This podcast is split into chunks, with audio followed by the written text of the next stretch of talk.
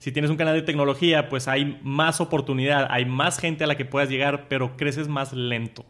Yo estoy 100% seguro que si mi canal lo hubiera llamado Apple Santos en vez de Tech Santos, ahorita tuviera el doble de suscriptores o el triple. Estoy 100% seguro. Hola titanes, soy Raúl Muñoz. Bienvenidos a un nuevo episodio de Titanes Podcast, donde hablamos con emprendedores, líderes de opinión y dueños de negocio con el fin de conocer la historia detrás del éxito, lo que sea que eso signifique. También conocer todas sus experiencias, aprendizajes y fracasos en este camino.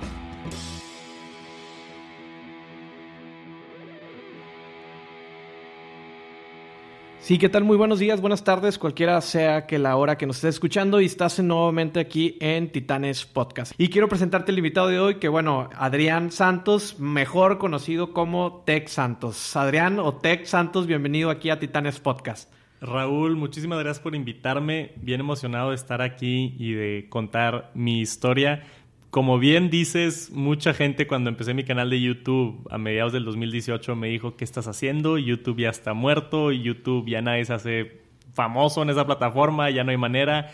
Y yo me la jugué y le eché ganas y me dediqué. Y gracias a Dios se, ha dado. Y te quería dar las gracias por invitarme y encantado de estar aquí en el Titanes Podcast. Sí, pues mira, realmente la invitación no, no te conocía. Eh, sí había escuchado a lo mejor algo de ti en algún otro podcast.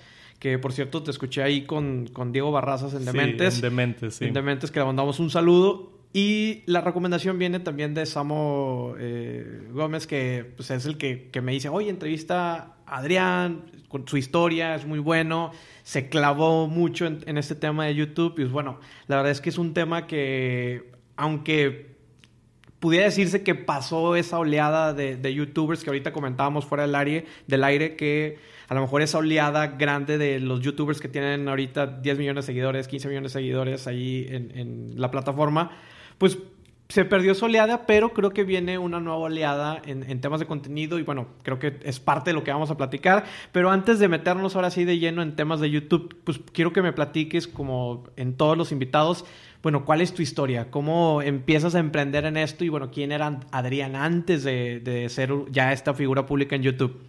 Perfecto.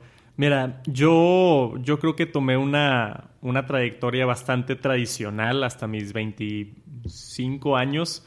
Eh, estudié aquí en Monterrey, en el Tecnológico de Monterrey, mi carrera INT, Ingeniería en Negocios y Tecnologías de la Información. Entonces, desde antes ya tengo algo de, de afán por la tecnología. Me gusta mucho las tecnologías nuevas. Soy un freak para Apple, por ejemplo. Yo soy el güey que hace fila para comprar un iPhone y realidad virtual, realidad aumentada, todo lo de la tecnología me apasiona. Checo las noticias de tecnologías todos los días.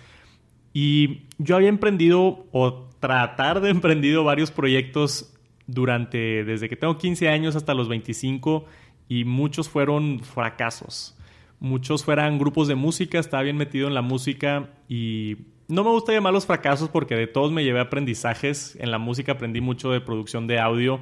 También tuve un proyecto como productor en, una, en una casa productora y ahí aprendí muchísimo de video, a grabar video. Entonces son habilidades que fui agarrando y acabé carrera y empecé a trabajar en, en una empresa que se llama Grupo 4S, consultoría inmobiliaria. Y la verdad, así por el estilo de vida Godín, por así ponerlo, no me encantaba. Yo sé que, igual hay mucha gente que se identifica los horarios fijos, que estás ocho horas en la oficina y realmente estás trabajando cuatro horas. La verdad, todos están haciendo güeyes en, Facebook o, en, o viendo videos o haciendo otras cosas. Entonces me, estresaba el estar atado a un lugar donde no era eficiente. Y trabajé en esta empresa por dos años. O sea, me gradué, empecé a trabajar y justo cuando dos meses después de, empezar en este trabajo ya estaba buscando mi siguiente proyecto. ¿Qué voy a hacer? ¿Qué voy a emprender? Porque no quiero hacer esto el resto de mi vida. No quiero trabajar en una oficina el resto de mi vida. Y desde años anteriores yo había visto un concepto en YouTube que se llama Tech YouTubers. La mayoría son en inglés porque todavía no, está muy bien desarrollado ese contenido en español, aunque sí lo hay muchos. Pero yo vi a estos youtubers en inglés como Unbox Therapy, MKBHD, Austin Evans, muchísimos que se dedican a que empresas les manden productos de tecnología, los estudian, los utilizan completamente gratis. Aparte les pagan por hacer el video y publican el video. Y yo dije, e, ese trabajo suena demasiado bien. Va a estar muy difícil, pero me encantaría hacerlo. Tengo el conocimiento de tecnología, soy súper fan, ya tengo el conocimiento de producción de video, ya tengo el conocimiento de producción de audio. Dije, pues, ¿qué más da? Me voy a aventar, como cualquier otro proyecto de los que empecé desde que tenía 15 años. Y me, me comprometí, lo llamé Tech Santos, abrí mi canal de YouTube en el 2017. Fui a hacer fila para comprar el Nintendo Switch. El primer, el primer día que salió, marzo 3, 2017, fue el día que abrí el canal de Tech Santos. Llegué a mi casa, puse la cámara de mi papá en mi cuarto y me grabé haciendo el unboxing del Nintendo Switch. Metí el video a la computadora y estaba horrible. horrible. Dije, yo no vería este video de YouTube te das cuenta cuando lo ves y eres autocrítico y dices, la luz amarilla de casa, esa que no se ve bien, usé el micrófono de la cámara, que se escuchan horrible los micrófonos de las cámaras, y no era un video de calidad. Nunca lo subí, no lo publiqué. Pasó un año después, cuando ya empecé bien, después de que empecé a, trabajar, e, esto de lo del Switch fue un poquito antes de graduarme. Ya después de trabajar, ya que tenía algo de dinero por mi trabajo Godín, por mi trabajo corporativo, decidí invertir todo, compré luces, compré un micrófono para grabar los videos, compré una mesa donde iba a hacer mis unboxings, o sea, me, metí al 100 antes de empezar. Que mucha gente no te recomienda eso, te dice, nada más empieza y luego ves qué onda con la calidad, pero yo, yo, yo quería la calidad desde el principio porque quedé un poco traumado de ese video. Y hice, ya me comprometí, ya tenía buena luz, buen micrófono. Mi novia Viviana, que la amo y me ha apoyado muchísimo en este proceso, me ayudó a construir el set, la pared que tengo atrás de mí, porque no me gustaba que mis videos se veían caseros. Se veía atrás, pues, la pared de mi casa con un cuadro viejo. Entonces, me ayudó a construir un, un set artificial, una pared falsa y ya se veían más profesionales mis videos. Ya que tenía todo, me comprometí, dije dos videos a la semana, no voy a fallar, dos videos a la semana. Y aquí estoy un año y nueve meses después. No he fallado hasta la fecha, dos videos a la semana, a veces subo tres a la semana. No he fallado y hasta ahorita ya logré cumplir mi sueño, que era dejar mi trabajo Godín en septiembre dejé el trabajo, llegué a un punto con el dinero donde ya estaba haciendo más o menos lo mismo del trabajo y me permití salirme del trabajo para dedicarme a esto de YouTube. Ahorita tengo 76 mil seguidores en YouTube, que es un chorro, todavía no entiendo cómo pasó. Y ya tengo mi podcast, ya tengo mi página web, ya tengo varios proyectos en, en la mira. Estoy por empezar a vender camisas, como la que tengo aquí puesta. Entonces, eh, está bien interesante el, el mundo de emprender algo y ya que tienes algo de tracción, ya que tienes algo de audiencia, es bien divertido y es justo lo que quería. O sea, ahorita mi trabajo ya, pues ahorita son las, son las 11 de la mañana, ¿no? Y es, es un día donde ahorita estoy en la oficina trabajando, pero me permito estas oportunidades y también puedo, puedo fácilmente despertarme a la hora que quiera, trabajar tarde. La semana pasada mi familia se fue de vacaciones, entonces me pude ir con ellos, no tuve que pedir días de trabajo, es, es una vida que me llevó dos años conseguir, pero no manches lo agradecido que estoy con la oportunidad y bien feliz por todo lo que he logrado.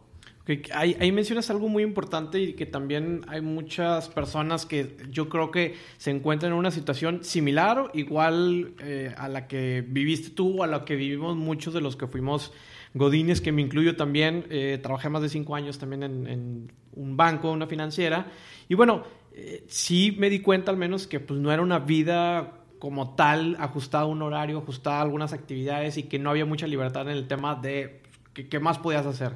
Y bueno, me parece interesante porque, pues bueno, ¿qué aprendiste eh, de ser, de esa fase Godín y de esa, vaya, cuáles fueron las lecciones que te dejaron eh, ese, ese momento de esos dos años que viviste en una oficina? Sí, mira, fueron dos años en esa empresa, pero se había trabajado antes. Ok. Entonces también tuve, tuve, trabajé seis meses en una agencia de, marketing digital y antes de eso trabajé un par de veranos, pero yo creo que el, el, lo que más me llevé, que igual es un punto negativo o igual gente lo ve positivo, pero lo que más me llevé es que no quería hacer eso el resto de mi vida, o sea, no me gustó.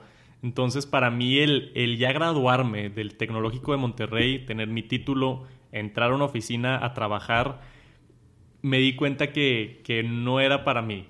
Y es, es, complicado porque, pues, tienes que pagar ciertas cosas y necesitas dinero y, no está fácil y entiendo. Siempre doy el, el disclaimer que yo dejé mi trabajo para ser youtuber, pero sigo viviendo en casa de mis papás y no me molesta decirlo porque luego hay gente que se esconde. ¿Cómo le haces? Y no gasto renta. Eso es bien importante. O sea, tengo la oportunidad de, de vivir en casa de mis papás, tener menor costo. Sí, pago mi gasolina y mi teléfono y todo, pero al final de cuentas no es mucho.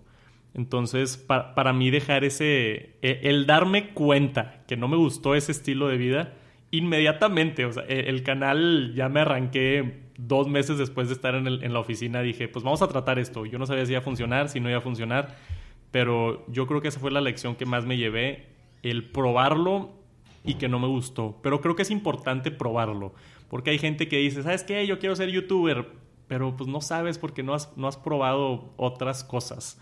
Entonces creo yo que es importante al, menos meterte un rato en diferentes ramos, en trabajar en diferentes sectores, en diferentes...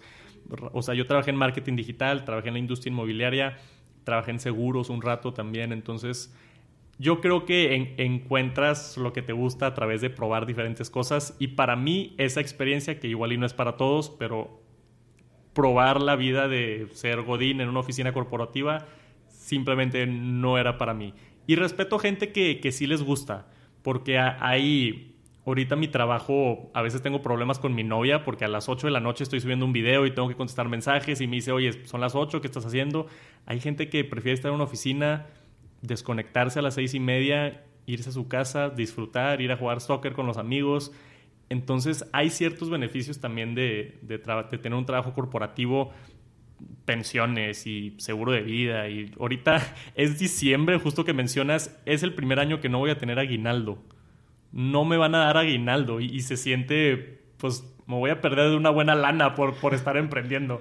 Claro que, que, me encanta lo que hago, nada más quería transmitir el mensaje de que igual y no es para todo, depende mucho de personalidades. Sí, diste un disclaimer súper importante, porque sí... Eh, y, y, me sucede a mí también, ya cuando decido retirarme de todo el, también el tema Godines y que pues empiezo como que con diferentes proyectos, la verdad es que trabajo más que cuando trabajaba de Godín, porque al final de cuentas, pues sí, como ya habías mencionado que pues realmente en las horas productivas que tienes de, de hora, horario de trabajo, pues son a lo mejor cuatro, tres horas y lo demás es pérdida de tiempo sí, sí, entre sí. socialité de que estás eh, cotorreando ahí con, con, los mismos empleados o estás distraído en, en, alguna página viendo algún video, etcétera. Claro. Entonces, ahora que pues ya pues realmente estás tú con tu propio horario, tú de alguna manera tu propio jefe, tú de alguna manera tu propio empleado, pues ya tienes que organizarte un poco mejor y hay veces que, pues sí, dos, tres de la mañana editando, contestando correos, enviando cotizaciones y se puede pasar toda la noche cuando en un trabajo tradicional, un trabajo godín, pues tú tienes, cumples con el horario, sí. terminas, apagas tu computadora, eh, dejas de contestar el celular de la oficina y se sí. acabó y no pasa nada. Al siguiente día regresas y nadie se murió. Ajá. Entonces creo que es algo que, que, rescato bastante importante y que también coincido ahí con lo que mencionas. Y segundo, me parece muy interesante wey, lo que mencionas de el probar diferentes cosas. Como bien decías al inicio de el tema de la producción musical, producción audiovisual, el tema de, de que trabajaste en una agencia de marketing, el, eh, los diferentes experiencias.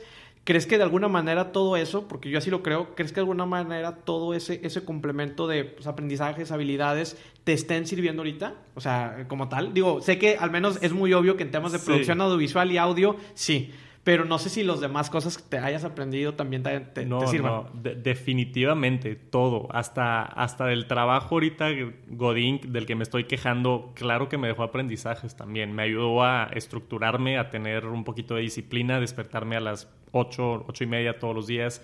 Ciertas cosas que usaban mucho presentaciones en Keynote. Yo nunca había utilizado la aplicación de Keynote y ahora soy experto en Keynote y, hago mis propias presentaciones para Tech Santos en Keynote. Entonces me llevé aprendizajes de ese trabajo, por supuesto. Y no nomás de ese, de todos. Y se me hace bien chistoso porque yo empecé tarde en YouTube, empecé en el 2018. Y gente siempre me dice, oye, si hubieras empezado en el 2012, ahorita tuvieras un millón de suscriptores, estarías rico con tu yate en el... Y, la verdad me pongo a pensar y digo, si hubiera empezado en el 2012, no hubiera tenido todos los aprendizajes y no hubiera tenido el mismo éxito. No hubiera sido lo mismo, estoy segurísimo. Es más, igual y, igual me iba peor y me rendía y nunca lo hubiera hecho.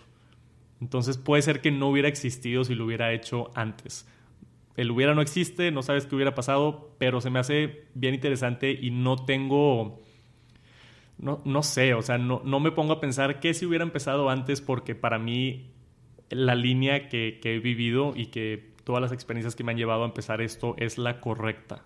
No, no tengo regrets, por así decirlo, de haber empezado antes o no. Y todas me dejaron aprendizajes, absolutamente todas. Sí, pues creo que, creo que es el, el momento. O sea, al final de cuentas, todos viven diferentes momentos, y aunque, por ejemplo, la sociedad te, dicte un tipo de, vida que debes de llevar y algunos amigos a lo mejor que pues ya, no sé, son directores, los que son gerentes o, van avanzando en el mundo corporativo y van avanzando también en su crecimiento de vida profesional pues digo, e, es su momento y al final de cuentas creo que es algo, es una buena reflexión porque muchos voltearían y dirían, chin, hubiera empezado antes y estarían como en ese círculo vicioso de empezarse a quejar por algo que dejaron de hacer cuando realmente no era el momento para a lo mejor para hacerlo o para entrar, porque también sí he escuchado de muchos casos donde empiezan con un proyecto y a lo mejor pues no, simplemente no era el momento y por eso no funcionó y ahorita si, lo, si hubieran esperado un poco más, a lo mejor en un trabajo estable y llevarlo a la par y que se hubiera desfasado un poco el proyecto, yo creo que hubiera tenido un poco más de éxito porque hubieran tenido un poco más de experiencia. Sí, sí, sí, que se me hace curioso que mencionas lo del trabajo, porque a mí lo que impulsó Tex Santos, como te dije, traté de arrancarlo en el 2017 y no pude porque se me hizo, no me gustó la calidad lo que impulsó fue que ya tenía un trabajo estable y ya hasta tenían, un sueldo y podía invertir mi propio dinero, porque mis papás no me iban a pagar una cámara nueva, mis papás no me iban a pagar un micrófono nuevo para hacer videos en YouTube, me iban a decir, ¿qué estás haciendo? No, no, no me voy a gastar dinero en eso, mis papás no me iban a pagar una pared falsa que construí en mi cuarto, entonces necesitaba yo mi propio dinero para poder hacer ese tipo de inversiones y, y el trabajo me permitió poder hacerlo. Entonces también estoy súper agradecido por la oportunidad de, haber trabajado en esa empresa y, todo, todo suma, o sea, todo suma a, que llegues a por fin empezar lo que, lo que estabas queriendo empezar. Que yo creo que es algo que, le pasa a mucha gente, tienen un proyecto en mente y, no lo arrancan por X o Y o como yo, porque no está la calidad o porque no está el no tengo el dinero, pero pues puedes encontrar formas de, solucionarlo, sea con tiempo o con experiencias o con algo para complementarlo y luego ya agarrarte y, decir, vamos a empezar, vamos a hacer dos videos a la semana, vamos a hacer, no sé cuánto, ¿haces un podcast a la semana? Un podcast a la semana, sí. Dedicarte, voy a hacer un podcast a la semana, entonces estoy seguro que tú también cuando, cuando empezaste tuviste ahí tus dudas, igual y te tardaste en empezar, pero ya que arrancas el tren, ya no hay cómo pararlo. Yo ahorita ya no puedo parar Tex Santos. Está creciendo solito. Yo nomás le sigo echando leños a la lumbre, videos dos semanales y, y es algo bien bonito ya después de los primeros dos años de estar pelándote, la verdad. Creo que es algo muy curioso porque, pues sí, siempre comento eh, en algunas ocasiones que me ha tocado hablar en, en escuelas, universidades y demás, que el trabajo me parece, si, si realmente tu vida está destinada a ser emprendedor o a que tengas tu propia empresa, creo que el trabajo tradicional, Godín, es un medio, no, no termina siendo un fin, es un medio que te puede dar los, los recursos, te puede dar la experiencia para que puedas empezar con algo eh, de alguna manera un side business o de alguna manera como experimentar otro tipo de cosas. ¿Por qué? Porque sabes que los días 15, el día 30 te va a caer tu dinero. Y por ejemplo, los aguinaldos, o sea, ahora que mencionas que sí, evidentemente los emprendedores lamentablemente no tenemos aguinaldo, pero ahora que lo mencionas, pues digo, yo nunca fue de la idea de, ah, bueno, voy a guardar mi aguinaldo para ver si invierto, para ver si algún proyecto como que era el aguinaldo y de que ya estabas pensando qué comprarte, en dónde gastártelo, porque, porque la misma vida Godín o la misma estructura era de que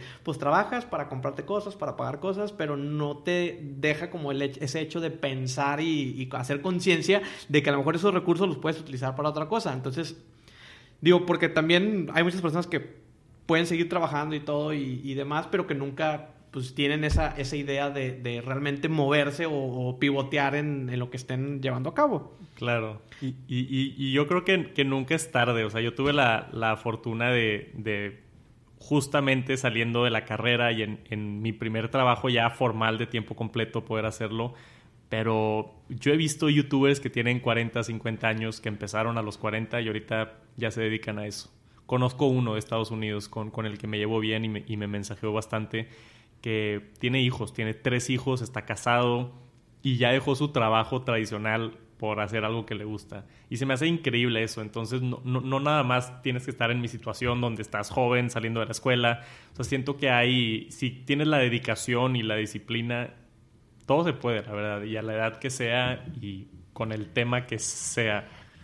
Y cerrando el paréntesis ahí, por ejemplo, también, bueno, abriendo un paréntesis, 4S, eh, que bueno, que es eh, parte de, la estructura que tiene Carlos Muñoz y que bueno, pues a raíz de, esa empresa también él empieza con todo el tema de YouTube, eh, videos, conferencias y demás, y que bueno, ya también ha traído una atracción bastante interesante y que también, pues, de alguna manera con él con la empresa, pues le sirvió como catapulta para poder desplegar muchos proyectos. Pero bueno, era un paréntesis porque sé que siempre lo menciona Carlos Muñoz el tema de que él fundó y que estuvo ahí en 4S y demás y toda su historia.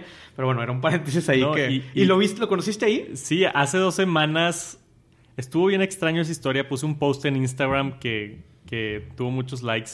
Mencioné que yo trabajé en Grupo 4S y Carlos Muñoz es uno de los fundadores de esa empresa. Yo estando dos años trabajando en esa empresa, nunca lo vi.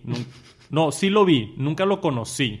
De repente se aparecía ahí en la oficina o, en juntas, pero nunca hablé con él, no sabía quién era. Y acabé abriendo su conferencia en Torreón, yo diciendo mi experiencia sobre cómo dejé mi trabajo Odin para ser youtuber.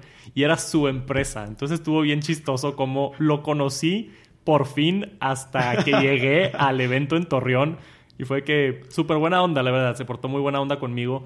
Y, bien extraño cómo funciona la, vida de que no conocía a mi supuesto jefe, durante dos años hasta que me pude emprender yo solo y lo llegué a conocer por... Por, otros medios. Por otros medios, Oye, ¿no te dijo algo de que, güey, no, sí, es que estaba bien cabrón la vida godina y sí, te entiendo, o algo así, o no? ¿No cruzaste alguna palabra ahí de...? De hecho, me preguntó bastante. Me dijo, oye, ¿por qué te sentías incómodo? Como que quería mejorar la experiencia de, de la empresa. Le dije que mucho era mi culpa, por cómo yo soy...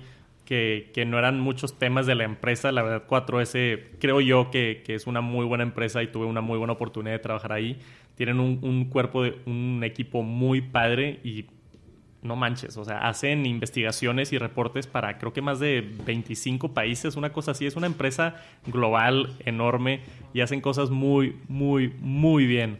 Entonces, yo me preguntó más el, el, por qué te saliste y le dije, pues es que hay gente como yo que tiene la, la como yo le digo, la comezón creativa, que, que no, no te deja descansar hasta que hasta que lo logres. Sí, de hecho, Carlos, en su conferencia, incluso en el link, lo escuché hace algunos meses y mencionaba mucho eso, como la parte de que ahora las empresas necesitan ponerle más atención a los empleados. ¿Por qué? Porque ya hay una, una disociación entre eh, empleado-trabajo, entonces ya es muy fácil que el empleado también ya tiende a, dejar el trabajo tradicional porque no se le pone pues atención a sus necesidades, a su crecimiento, a pues, salario emocional y otro tipo de cosas que complementan y bueno, era un paréntesis que nos extendimos un poco, pero bueno, un saludo a Carlos Muñoz también que también tuve el gusto de conocerlo, muy buena persona y que la verdad en YouTube, pues digo, tú que también sí, yo creo que ves a otros youtubers y demás, creo que también le está yendo bastante bien en cuestiones de, suscripciones y seguidores o algo así. Sí, digo, él, él, está, tiene un equipo atrás de él que le ayuda a crear todo el contenido, entonces no, no es como si él está haciendo, porque sube demasiado contenido, sube videos a, a Instagram, a YouTube, a Facebook, a, este, tiene, tiene mucho poder detrás de él y y a mí me sorprendió que no, no es tanto como se ven los videos de tan dramático y, digo maldiciones y rebelde. Y en, persona es un poquito más tranquilo y me dio gusto conocerlo, la verdad. Y sí está haciendo un muy buen trabajo, creo que le va a ir bien, creo que está haciendo algo diferente, que, que a fin y a cabo en esto de las redes sociales y los medios, el, el que más sea diferente creo yo que, más resalta. Puede destacar, exacto, sí. Los raros son los que destacan como. Sí, y, tiene muchísimos haters. muchísimos. que también te ayuda, creo que. pero, pero sí, creas controversia, creas conversación. A final de cuentas, como dicen, toda publicidad es buena publicidad. Aunque sea mala publicidad. Sí. Exacto. Bueno, entrando en el tema ahora sí de tu fuerte, de lo que es YouTube. De hecho, lancé una pregunta cuando te iba a entrevistar porque Digo, hay mucha gente que en este momento que le interesa hacer YouTube o que tiene la idea de crear un tipo de contenido, pero a veces como que se detiene porque pues no sabe, tiene dudas de cómo funciona, cuál es el formato que tiene que utilizar, qué tipo de contenido es el que tiene que subir, dónde buscar a lo mejor las cosas que son tendencia, eh, todas esas, dudas que están alrededor de, de, crear un video, porque al final de cuentas el video pues tú lo puedes ver que dura 8 minutos, 10 minutos, 3 minutos, pero hay, hay, personas que no saben que hay un proceso de preproducción donde pues sí tienes que hacer un tema de, de, preparar el material y luego también la postproducción donde pues ya tienes que hacer el, el, el, filtro y curar todo lo que grabaste, porque me imagino que no todo lo que grabas también sale, sale al aire productivo. Entonces, lancé esta pregunta y pregunta, oye, bueno, ¿cuáles son los tips ahorita? Por ejemplo, si yo quiero empezar 2020, imaginándonos que ya vamos para el 2020,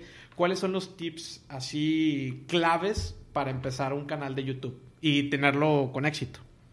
Va, mira, yo tengo la ventaja de que empecé tarde en YouTube, entonces si alguien te dice cómo empezar en YouTube y su canal empezó en el 2009, ya no es lo mismo, ya es completamente otro juego.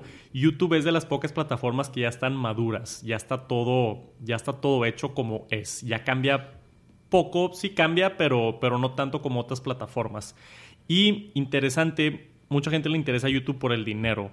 ¿Por qué? Porque YouTube es la única plataforma que está monetizada. YouTube a mí me paga un sueldo mensual, por así decirlo. YouTube directamente me deposita a mí. Instagram no le paga a los Instagramers, Facebook no le paga a los Facebookers, este, TikTok no le paga a los TikTokers. Tienen que hacer relaciones de promoción afuera de la plataforma. A mí sí me paga directamente YouTube. Y eso es algo bien padre que, que, ha hecho la plataforma para poner anuncios, ¿no? Tú, tú pones un video de YouTube y todo, a todos les pasa, sale el, anuncio de Wix o el anuncio de Didi o, todos esos anuncios. Luisito, comunica anunciando Wix, ¿no? sí, sí, sí, Todos esos anuncios que ya te sabes de memoria. Cada vez que te sale uno de esos anuncios enfrente de mi video, a mí me dan el 55% de lo que costó ese anuncio de estar ahí. Ok que se paga por millar. Entonces, una... Y, bueno, y te dan ese...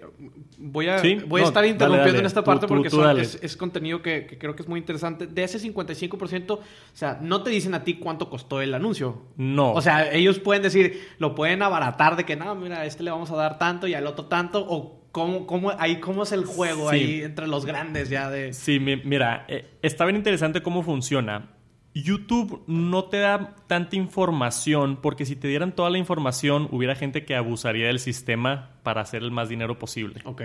Entonces YouTube como que no te da toda la información, te dice más o menos un, un aproximado, pero, pero no te da la información concreta porque obviamente hay gente que lo abusa. Y, lo, interesante también es que varía mucho por qué tipo de anuncios tienes en tu canal y en qué nicho estás. Entonces, a mí YouTube ya me identificó como un canal de tecnología. Entonces, ya salen anuncios de tecnología en mis videos, que son un poquito mejor pagados que anuncios genéricos. Porque si tengo un canal de comedia, pues me pueden salir anuncios de Mercedes, me pueden salir anuncios de Home Depot, me pueden salir anuncios de Walmart. Son anuncios como, como más genéricos y esos son más baratos. Pero anuncios más nichos específicos de, oye, soy Best Buy y quiero que gente interesada en tecnología vea mi anuncio. Entonces, yo soy un canal de tecnología, Best Buy se anuncia en mi canal y ese anuncio cuesta un poquito más. Entonces, por eso también recomiendo que tengas un nicho, Porque, porque ayuda a, que tus anuncios estén un poquito más... Y, y, eso que todavía estoy yo bastante general, o sea, yo soy un canal de tecnología, pero hay canales que nada más hablan de audífonos. Canales que nada más hablan de videojuegos, canales que nada más hablan de, otras cosas. Es todavía más micro nicho. Todavía más, todavía más nicho. Yo conozco varios youtubers en Estados Unidos, tengo un cuate que todo lo que hace son videos de audífonos. Todo. De todos los nuevos y todo. Todo, todos sus videos saca uno o dos a la semana, unboxing de estos audífonos, estos audífonos contra estos audífonos, que si los AirPods, que si los Samsung Buds, que si todos. O sea, el canal es de audífonos. Y te pones a pensar qué, qué loco que nada más es de audífonos.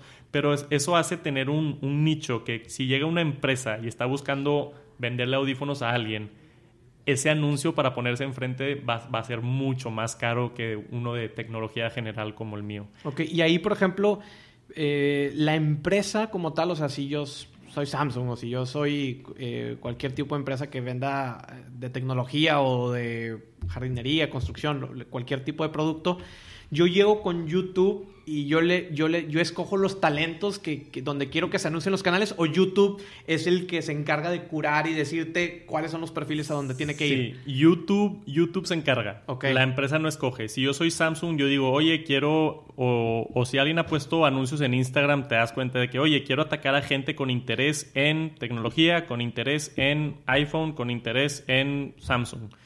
Y YouTube a través del algoritmo detecta que mi canal es, entonces me mete ahí al pool de anuncios para potencialmente que puedan aparecer. No significa que van a salir o que no van a salir. Pero, pero así es como funciona más o menos y ellos pagan por millar. Por eso le dicen CPM, es costo por millar. Entonces Samsung, en este ejemplo, vamos a decir, quiere aparecer, aparecer mil veces en, anuncios de YouTube, llegar a, mil personas. Entonces, pues pone un anuncio y el CPM en México ahorita ronda entre 1.5 a 3 dólares aproximadamente. Entonces Samsung paga 2 dólares y, y sale enfrente de mil personas, por así decirlo. Bueno, no, un poquito más, perdón. Eso es lo que yo me quedo. Entonces es como 4 o 5 dólares lo que paga Samsung y yo me quedo el, 50, el 55%. Entonces yo tengo más o menos calculado mi CPM alrededor ahí del 1.52. Y entonces Samsung paga como 4 o 5 porque YouTube se queda casi la mitad. Y así, y así es como, como, funciona a grandes rasgos lo de, lo de, monetizar en, en, YouTube. Ok, entonces el tip número uno sería, uno, escucha, si quieres empezar un canal de YouTube, escucha una persona que apenas que sea relativamente nuevo en el medio y que sí tenga un éxito de alguna manera considerable y no escuchar a lo mejor consejos de youtubers que iniciaron en el, en el 2007, 2008. Sí, porque esa gente subías un video de un gato y se hacía viral eso ya no sucede, eso, ya no pasa en YouTube, entonces es, es muy diferente cómo funciona. Ok, ese es el tip número uno. Tip número dos, que busques un nicho o un micro nicho, entre más específico mejor, es lo que entiendo. Sí, sí, sí. Ah, e, es una balanza interesante, Ok. porque yo lo he estado estudiando estos dos años. Si te vas más nicho, es más fácil crecer, pero el techo está un poquito más bajo. Entonces nada más hay hasta cierto nivel que puedes crecer. Nada más hay una cantidad de gente tan interesada en audífonos, si tienes un canal de audífonos, ¿verdad? Si tienes un canal de tecnología, pues hay más oportunidad, hay más gente a la que puedas llegar, pero creces más lento. Yo estoy 100% seguro que si mi canal lo hubiera llamado Apple Santos en vez de Tech Santos, ahorita tuviera el doble de suscriptores o el triple. Estoy 100% seguro. O sea, si te hubieras enfocado. Si me hubiera enfocado. porque, porque son mis videos que más funcionan y son, son lo, lo, que la gente más ve, la gente me conoce por eso pero yo por terco no me quería definir como el, el de Apple, porque me, gustan, me gusta hacer videos de drones. Me acabo de comprar el Mavic Mini, me encanta ese dron, lo vuelo y, y, pues también quiero hacer videos de drones, también quiero hacer videos de audífonos, también quiero hacer videos de televisiones o otras cosas. Entonces yo sacrifiqué el crecer un poquito más lento por permitirme tener eh, el panorama abierto. El, tener el, panorama abierto. y poder hacer videos de otras cosas. Pero, pero como dije, si lo hubiera llamado Apple Santos, ahorita estuviera, estuviera mucho, mucho más adelantado. Y por lo general sí lo he visto, porque hago muchos videos de Apple porque es de lo que más me gusta y al final de día hago videos de lo que me gusta. Yo creo que se nota, ¿no? Aparte también, yo creo que también por eso a lo mejor tienen mejor aceptación, si lo podemos llamar algún tipo así eh, porque pues, son es un tema que te gusta, entonces yo creo que le metes a lo mejor un poco más de pasión, no sé, ya hablando como de más y, energía, enjundia. Y, y hablando en términos bien básicos, si los videos de Apple son los que más atraen gente, pues son fans de Apple.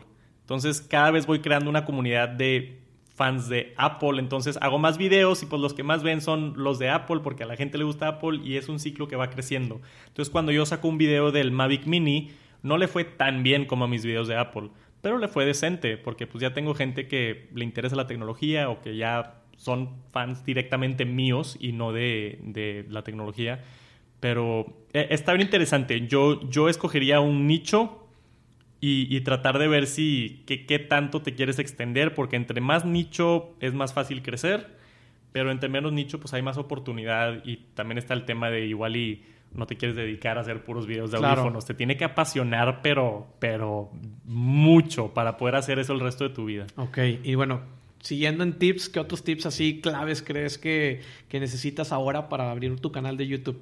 Ok, este, es bien importante la, el título y la foto. Ok. Porque puedes hacer el mejor video del mundo, o, como ese dicho de, de, yo pudiera en mi cuarto escribir Bohemian Rhapsody, la mejor canción del mundo, pero si nadie la escucha no es la mejor canción del mundo. Entonces no necesitas que la gente lo escuche y desafortunadamente por YouTube es a través del título y de la foto. Entonces tienes que, hay varios tips para, para thumbnails, se llaman en inglés, busquen tips para thumbnails. Una es que, que, enseñes una cara, porque la gente es más probable de picarle a una cara que a un producto solamente. La otra es tener una expresión con la boca abierta o sorprendido, algo así ya más clickbait. Algún título que te llame la atención, que cree un information gap, es lo que le llaman. Que cree una pregunta, una duda que resolver, que le tengas que picar al video para resolverla. Entonces, si pones, vamos a dar un ejemplo, AirPods Pro review, pues, ok, es un review de los AirPods Pro, pero no me dejó tan curioso. Si pongo AirPods Pro, ¿valen la pena por 200 dólares? Ok, entonces ya quiero entrar al video para resolver esa duda en específico. Justo ahorita que mencionas eso, porque estaba viendo cuáles eran ahorita los videos de tendencia o más o menos ahí que, que estaban y justo acabo de ver uno de Luisito Comunica donde ponía eso de que con eh, AirPods... Eh, los audífonos más caros del mundo o algo así, o de que valen la pena los audífonos más caros. Entonces, lo vi y también tenía como que unos signos de pesos y una cara de sorprendido. Y digo, es, la fórmula que estás comentando ahorita. La gente lo hace por algo. O sea, ese, es otro tip. Te puedes meter a ver los youtubers exitosos. Nada más ve lo que están haciendo. O sea, no, no me estoy sacando esto de la manga, no, no, o sea, está comprobado que funciona, que es más probable que gente te dé el clic y se meta a tu video. Eso es importantísimo en, YouTube y vas a ver a Luisito Comunica y a todos los youtubers grandes haciéndolo. Ponte a ver sus, sus, fotos iniciales y todas van a ser muy parecidas a, esto que te estoy mencionando. Ok. La otra es, ya que lograste que la gente entre a tu video, pues el contenido tiene que estar bueno. Porque YouTube lo que mejor califica es watch time. Ya no es vistas ya no es suscriptores. A YouTube lo único que le interesa es el tiempo visto. Entonces... Que es que, lo, si lo traducimos en temas de Instagram o Facebook sería el engagement.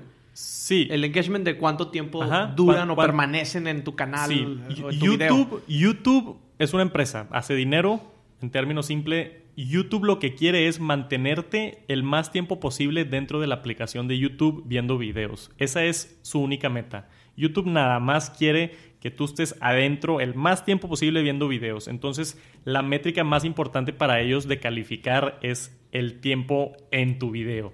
Entonces, sí, si entras y estás más de 30 segundos, cuenta como una vista. Ok, pero a YouTube no le importa tanto eso. A YouTube le importa si estuvo 8 minutos en tu video, si estuvo 15 minutos en tu video, si estuvo 2 minutos en tu video. Entonces, si tu video dura 20 minutos y tienes acá el clickbait, ¿no? La boca abierta y la pregunta y pones una chava en bikini y la gente bien curiosa y le pica, pero no es un video bueno y están nada más 30 segundos y se salen, YouTube va a detectar, el algoritmo va a detectar todo este movimiento de la gente y va a decir, este video no es bueno porque la gente no se está quedando a ver el video. Entonces, yo como YouTube no voy a recomendar este video porque este video no está manteniendo usuarios en la plataforma y este video no me está generando dinero y este video no me está ayudando. Entonces te tacha y ya no funciona. Ok. Entonces, para mejorar un poco en temas de contenido. Sí. Entonces, por eso digo, ya que tienes el clic, ya que la gente entró a tu video, también tiene que ser bueno tu contenido, tiene que estar entretenido, tiene que estar, pues, no sé, mantener a la gente dentro de, de tu nicho.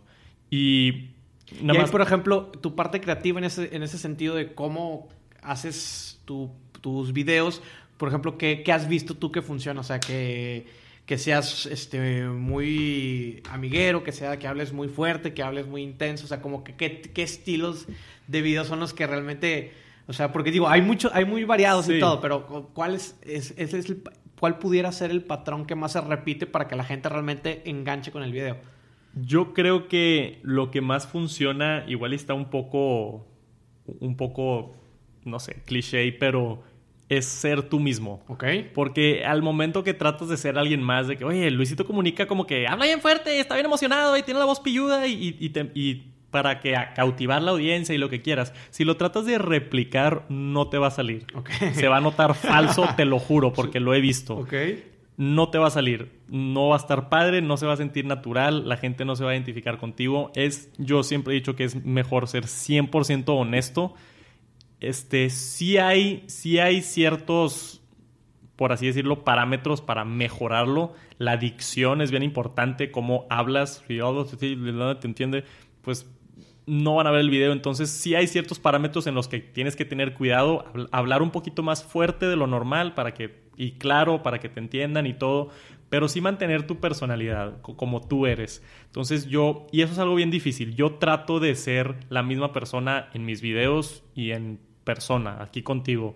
Entonces, sí hay igual y un poquito más de energía en mis videos porque estoy hablando un poquito más fuerte, un poquito más claro de lo normal, pero trato de tener la misma personalidad y eso es lo que yo creo que funciona más que nada. Ok, ese sería otro tip, el que, que pueda ser 100% eh, único, original y bueno, ser, también tú mismo. Sí, porque para que conectes. como dicen, pues quieres hacer algo diferente en la plataforma, no hay nadie como tú. O sea, y, que no te dé pena. A mí raza me, me tacha cuando empecé de que no, este güey tiene la voz bien fresa.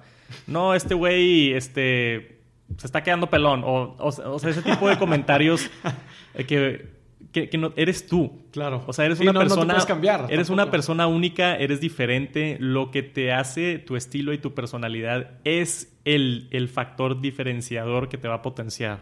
Entonces, que no te dé pena te van a madrear, te va a caer todo tipo de comentarios, nada más sé tú mismo. Ok. ¿Y qué otro tip así que tú veas clave? Así uno, ya llevamos creo que unos 4 o 5. Sí, por, ah, por, ahí la llevamos. Por ahí la llevamos. Este, déjame pensar.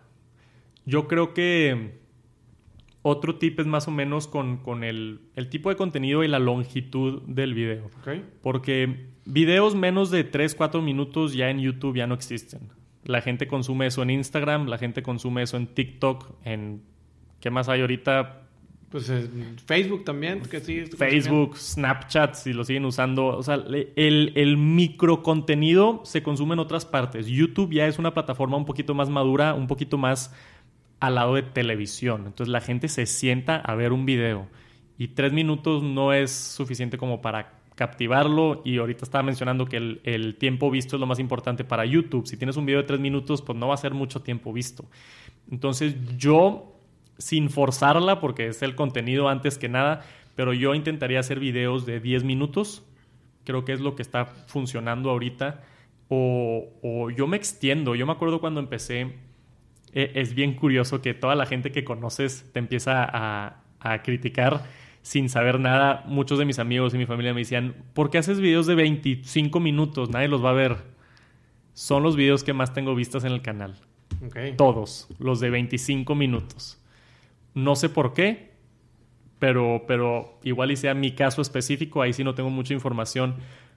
Pero creo yo que el contenido largo está regresando, porque hay gente que dice, no, es que la gente ya no tiene tiempo para ver un video de 20 minutos.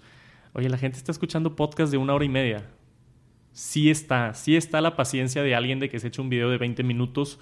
Yo subo 20 minutos hablando de los AirPods. Y para mucha gente eso puede sonar ridículo. De que, güey, ¿de qué tanto tienes que decir de los AirPods en 20 minutos? 20 minutos. ¿Por qué no lo puedes hacer en 3 minutos? ¿Sabes? Porque me gusta meterme a detalle, así soy. Y aparte siento que hay gente que lo aprecia. Si, si tú vas a comprar unos AirPods y quieres saber absolutamente todo del producto, te voy a dar absolutamente todo oye, cómo se sienten, cómo se escuchan, cómo está la conectividad, cómo los conectas a la computadora, cómo los conectas al iPhone, la caja, la tapita de la caja, si es buena calidad o no, qué tantas se manchan, o sea, detalles más de usuario Que, sí, de usabilidad. Sí, que, que ya yo como reviewer me, me, considero, bueno, al menos bueno en dar una buena reseña de un producto, en, en encontrar esos detallitos que igual y no mucha gente nota. Pero por eso mis videos duran mucho y creo que por eso lo aprecia la gente y se queda más tiempo y pues ha sido algo de lo que ha funcionado. Sí, pues al final de cuentas también dentro de, de, de este comentario me imagino que sugieres el probar diferentes longitudes de contenido y ver cuál realmente es la pieza que más te funciona. Algo así. Claro, ser? claro. Digo, a final de cuentas, tus primeros 100 videos van a estar malos. o sea, yo veo mis primeros videos y, y, a pesar de tener las luces y todo, estaban, estaban pinchones, la verdad. Y aprendes un chorro. O sea, yo... Ah, y, te da espacio para experimentar. Subes un video de 5 minutos, subes un video de 15. Y dices, oye, pues funcionó más el de 15. Pues igual ya hago otro de 15. Entonces también YouTube es mucho un juego de ver qué funciona y qué no a través de hacerlo. Entonces yo, yo sube, a veces hago experimentos. Subo la foto y no pongo mi cara, pongo nada más el iPhone ahí, o la computadora, o los audífonos. Y, me meto a las métricas que YouTube te da demasiada información. El porcentaje de gente que le picó, cuánto tiempo se tardaron en picar. O sea, te da un chorro de información. Y si te metes y te clavas, así como yo en los, en los analíticos de YouTube, puedes identificar patrones. De, ok, no, sabes que sí está mejor que salga en la foto mi cara.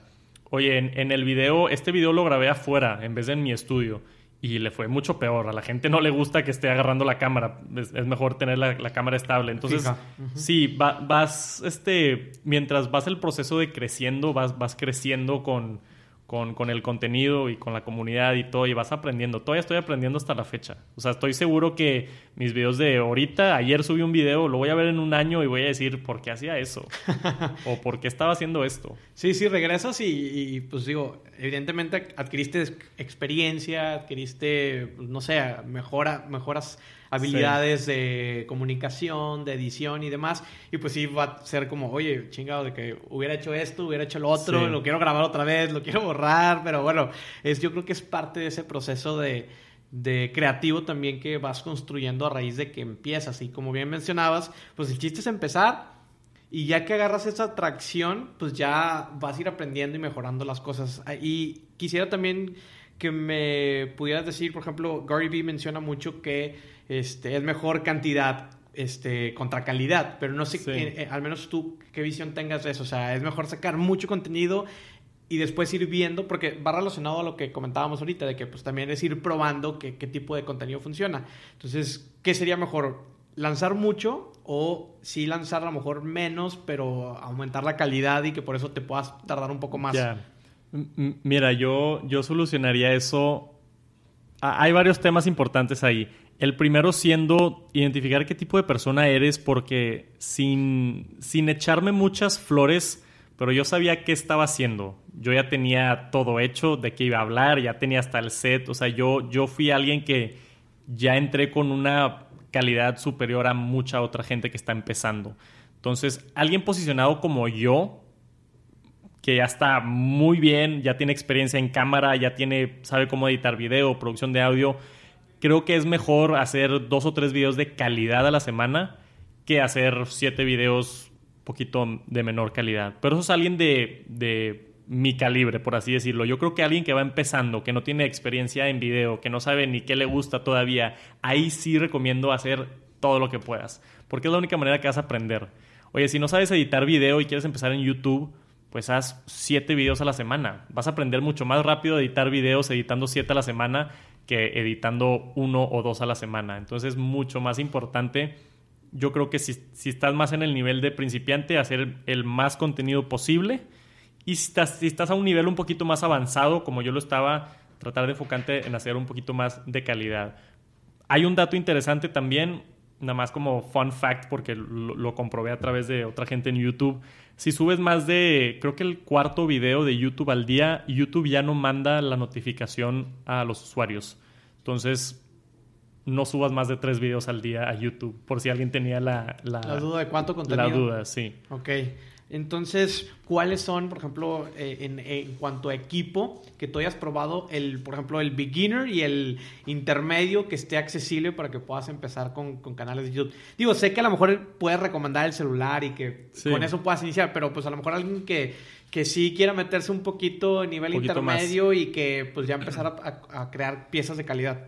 Ok, este, tienes razón. Si tienes un, un smartphone del 2016 para acá, graba video en 1080p y graba de buena calidad. No, no necesitas invertir en una cámara.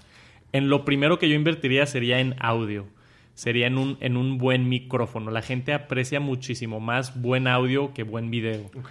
Entonces, el video puede, lo puedes grabar en tu teléfono y con buena luz, si sabes qué estás haciendo, yo puedo agarrar un teléfono del 2015 y si le pongo buena luz y si lo de atrás no está mi cama extendida, o sea, si le echo tantita ganas al, al video a que se vea bonito, no importa tanto la calidad de la cámara. Sí ayuda a tener un monstruo 4K acá chingón, sí, pero, pero importa más el audio. Entonces, lo primero que yo invertiría sería en el audio. Hay varias maneras de hacerlo. Yo tengo un, un boom microphone que tengo posicionado justo arriba de la toma y para eso pues tienes que comprar un, un tripié pesado. Yo tengo un C-stand que cuesta como 100 dólares o 150 dólares el C-stand y luego aparte el micrófono que yo tengo es uno de Rode, es el NTG4 más si no me equivoqué. Y está caro, cuesta como 300 dólares, 400 dólares. Entonces es un micrófono caro, pero suena increíble. Suena increíble y nomás me lo apunto de lejos y está cómodo porque no tengo nada puesto arriba de mí. Ok. Y, y- y detecta el sonido justo a lo que está apuntando, lo posicionas arriba de ti, te lo apuntas a la boca y funciona muy bien. La otra manera, que también puede ser un poquito más económica, es usar un lavalier, de esos que te pones aquí en, en la camisa, que son más económicos, pero también está un poquito incómodo, te tienes que meter el cable por la camisa y lo tienes que conectar a, a una grabadora o a tu computadora, o a- mucha gente graba en el Al celular, teléfono, sí. al, al celular. Es una manera más económica de hacerlo. Yo creo que, que eso sería el paso para alguien que le quiere invertir un poquito, unos 800 pesos, 1000 pesos, te compras un buen lavalier, lo conectas al, al teléfono y vas a tener mucho mejor sonido que, que el sonido de la cámara. Si te quieres ya ir al extremo como, como yo lo hice, que al principio no lo hacía así. El, el micrófono bueno lo compré ya como un año después, pero algún, a un shotgun microphone como el de Rode está, está increíble. Que ese es el que se pone ensamblado a la cámara. Sí, ¿O no? Sí, sí, ¿verdad? Sí, sí, sí. Gente lo tiene ensamblado la cámara. Yo lo tengo ensamblado en un stand separado. Porque la cámara la tengo muy lejos. Más Por- lejos, Porque uso un lente de 50 milímetros. Me gusta cómo se ve el de 50 milímetros y está muy, está muy lejos la, la cámara. No me quiero meter tanto en, En detalle, detalle de, de eso. de- de- de cinematografía porque luego me meto en otro tema, pero, pero sí. Ok, entonces a lo mejor con unos 1500, 2000 pesos puedes a lo mejor armar un pequeño con tu Fácil. celular, eh, Sí. con un lavalier, una grabadora o directamente con otro celular que tengas Sí. el sonido. Con eso pudieras empezar y a grabar los primeros videos. Fácil. Yo creo que es más importante, como dije, cuidar el dónde estás grabando un video y la luz. Ok. Si, si puedes invertir en una luz, que no son muy caras, igual te cuesta otros mil pesos, pero si no, grabar al lado de una ventana ayuda muchísimo, o sea, muchísimo para, mientras no tengas el, el look ese de casa con luz amarilla, ayuda muchísimo, te acercas a una ventana, te aseguras de que esté pues, limpio o decente el- el fondo para no distraer, porque gente se puede distraer mucho con el fondo. Te, te lo juro, si ves un video y, y se ve atrás la cama que está destendida o hay algo tirado en el piso o...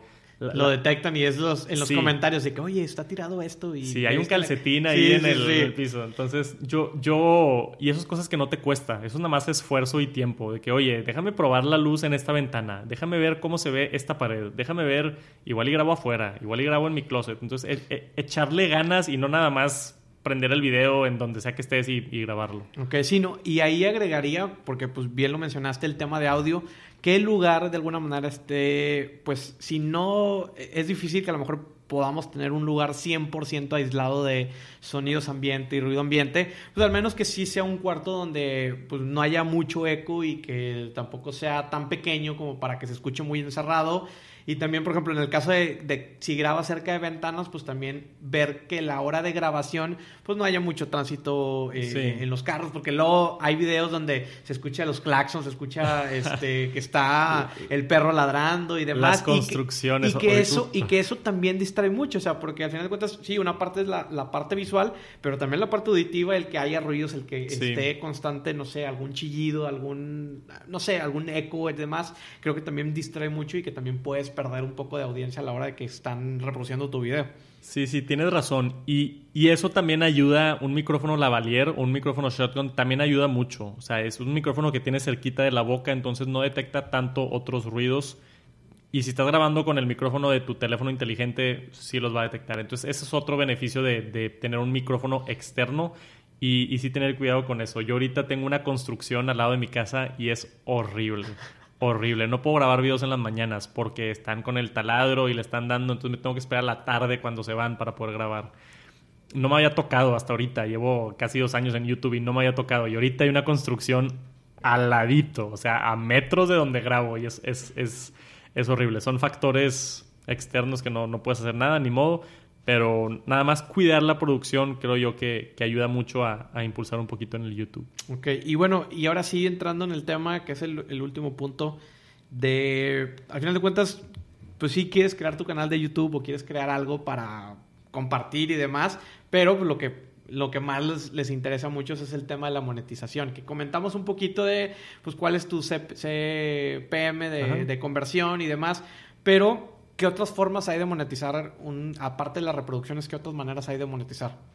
Hay bastantes y, está bien interesante. Yo ahorita he, he, estado explorando alternativas sobre cómo monetizar mi canal porque sí, ya me dedico a esto y tengo un ingreso pues padre, más o menos un poquito más de lo que ganaba como Godín, pero eh, necesito más dinero para salirme de casa de mis papás. Claro, sí, sí. Para comprar una casa o comprar un carro. O sea, esto ya es, ya es mucho dinero y, y no... eh, Por eso estoy viendo formas de monetizar fuera de, de, YouTube.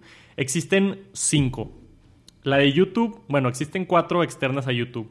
La otra es a través de crowdfunding. Okay. Eso lo puedes hacer a través de, si ya tienes una base de, de fans o algo tipo Patreon. Yo utilicé Patreon un rato, tenía 11 cuates que los amo con toda mi alma y, y, me ayudaban muchísimo a, con una suscripción mensual, 5 pesos al mes, 15 pesos al mes. O sea, puede ser algo bien básico, pero si juntas a racita, ahorita tengo lo de miembros en YouTube, que si te haces miembro, tu nombre se hace verde y aparece el logotipo de Tech Santos y tienes ciertos emojis y ciertos beneficios como, como un chat en Telegram que tengo nada más con los miembros y así.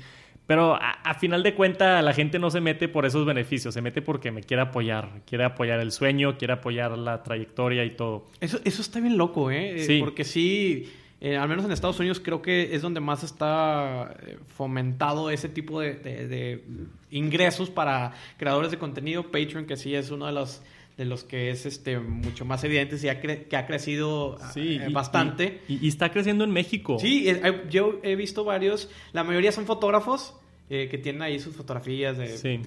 chavas en bikini o demás, pero sí he, he, visto de otro tipo de contenido que también están promocionando ahí su, eh, su arte. Está interesante y te das cuenta que la gente es buena, la gente, la gente pues todo mi contenido es gratis a final de cuenta. Entonces consumen todo, todos mis videos de YouTube, mi podcast es gratis, mi Instagram es gratis. Entonces igual y, igual y sienten algo a cambio y, oye, pues le puedo dar 20 pesos al mes, no es nada. O sea, por apoyarlo, por, por todo lo que me ha dado. La gente es más buena de lo que crees. Claro. Ahorita tengo creo que 40 miembros en el, en el canal de YouTube que están pagando 39 pesos mensuales que pues no es mucho. Me están pichando un, un buen café al mes, haz de cuenta. Oye, bueno, entonces está... Uno es el tema, pues obviamente evidente de las reproducciones sí. de YouTube, que bueno, y el externo, pues es este tema de donaciones de, o tipo ajá, membresías. Donaciones, membresías. El, el, otro es afiliados, que ese también es muy grande en YouTube, el affiliate marketing. Este, yo cuando hago una reseña de un producto que está en Amazon México, pongo la liga al producto y estoy en el programa de afiliados de Amazon. Okay. Está bien fácil. Sí. En Google entras y buscas afiliados Amazon México, te registras, buscas los productos, te dan una liga personalizada y cada vez que alguien haga una compra con esa liga, a ti te dan una comisión. Entonces, eso también es otra forma de monetizar el contenido. A mí me sirve mucho porque yo hago reseñas. Entonces, sí, mi contenido se inclina un poquito más a, a eso puede que si tienes un canal de comedia, pues igual y no hay muchos productos, muchos que, te, productos que te puedas afiliar, pero está interesante y, como tip te sorprendería la cantidad de afiliaciones que hay. Gente piensa que es nada más Amazon, pero la mayoría de, las tiendas en línea tienen programas de afiliación, es nada más de buscarlos, registrarte y, hacer un poquito de dinero de, de esa manera. Yo le tengo que echar más ganas a eso porque sí, no sé, ahorita estoy haciendo creo que unos 500 o 1000 pesos al mes de afiliados, que no es mucho, pero porque no lo he explotado tanto. Claro, claro. no, y apenas, quiero ¿cuánto, buscar... ¿cuánto tienes con ese, con ese programa, por así decirlo, de afiliados? Sí, sí, no mucho. Y, quiero, quiero tratar de, expandirlo un poquito más. Mucho es porque Apple no tiene programa de afiliados. Entonces, igual y ahí hay, hay oportunidad para hacer otros tipos de videos. Pero es la, la tercera manera de hacer dinero. La cuarta sería a través de patrocinios externos a YouTube, que esto ya lo he estado implementando en mi canal muy bien. Desde hace dos, tres meses, ahora dos o tres videos al mes, empieza mi video normal y luego lo paro y yo digo, este video está patrocinado por tal empresa.